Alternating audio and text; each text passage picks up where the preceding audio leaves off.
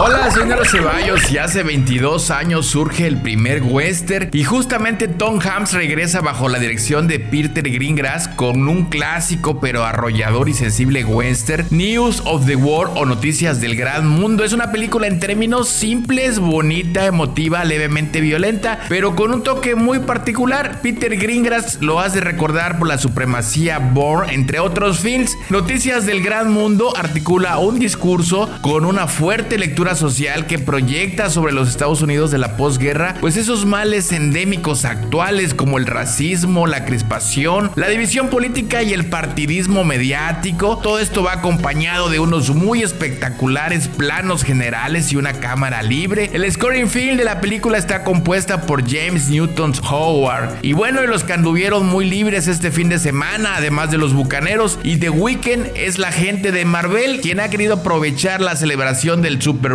Para lanzar un nuevo y espectacular tráiler de The Falcon y el Soldado de Invierno, la próxima serie de Marvel para Disney Plus. En él se trae de vuelta al Barón Zemo, el maquiavélico villano interpretado por Daniel Brühl en Capitán América Civil War. Y si te gusta el cine japonés, te tengo buenas noticias. El Festival de Cine Japonés Online llega a México del 5 al 14 de febrero, así es que tienes para ti 30 películas japonesas que se pueden ver de manera gratuita y con subtítulos en español. Solo tienes que entrar a su página web y registrarte con el correo. Ojo, toda la plataforma está en inglés, pero las películas están con subtítulos en español. Hay de todo, cortometrajes, de drama, de suspenso, animación, de tocho morocho. Y también sigue aún en línea My French Film Festival hasta el 15 de febrero. Lo mejor del cine joven francófono. 33 películas disponibles para ti en más de 60 plataformas gratuitas, insisto. Y también que no se quiso quedar atrás es la Filmoteca UNAM que lanza un ciclo gratuito de cine para celebrar el mes del amor con películas de México, Francia, Bélgica, España y Cuba. Desde este viernes 5 hasta el 28 de febrero solo tienes que entrar, igual lo mismo, ver cuál es tu película favorita, ubicarla y poder verla en la plataforma Filming Latino. El Día del Fin del Mundo, un drama de acción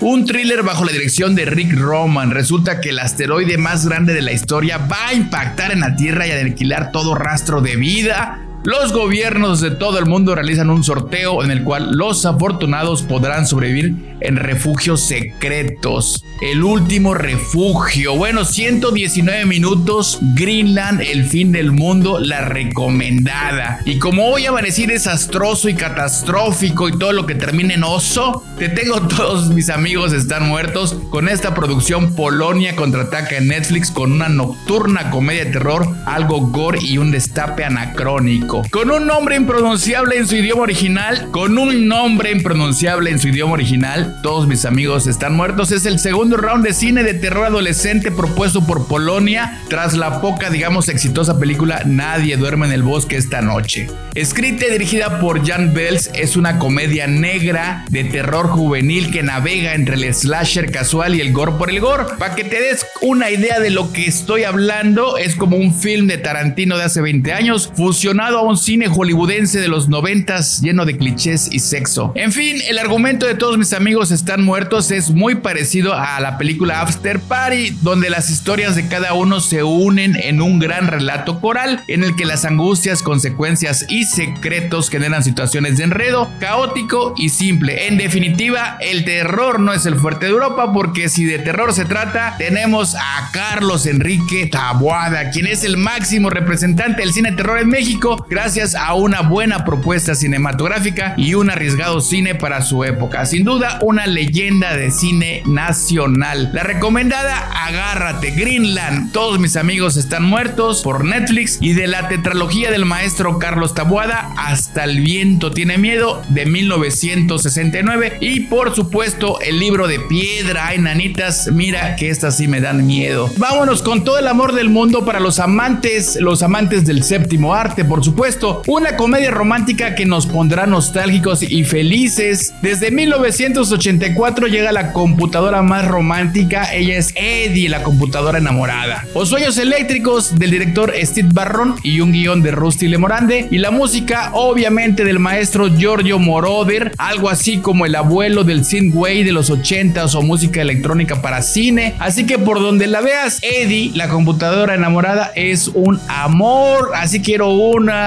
La historia en sí no es compleja, un clásico triángulo amoroso, solo que de manera totalmente novedosa uno de los vértices del triángulo no es humano, es electrónico y sus sueños dan vida a esta película. ¿De qué trata? Pues es una pelea por el amor de un hombre. Miles es un arquitecto que está trabajando en un nuevo ladrillo antiterremotos, pero para mejorar su trabajo decide adquirir un ordenador, una computadora. Estamos en 1984 y este ordenador computadora, el cual tras un desafortunado incidente con una botella de champán, toma conciencia de sí mismo y se considera un ser vivo. La cosa se complica aún más cuando la vecina de Miles, por cuyo corazón ambos, Miles y el ordenador, van a pelear. Es un encanto de película si eres de los 70s y de los 80s. Sin duda, esta película está grabada en tu mente y en tu corazón. Es el sueño que todos quieren para quien les guste la fantasía y el amor. Además, la tecnología,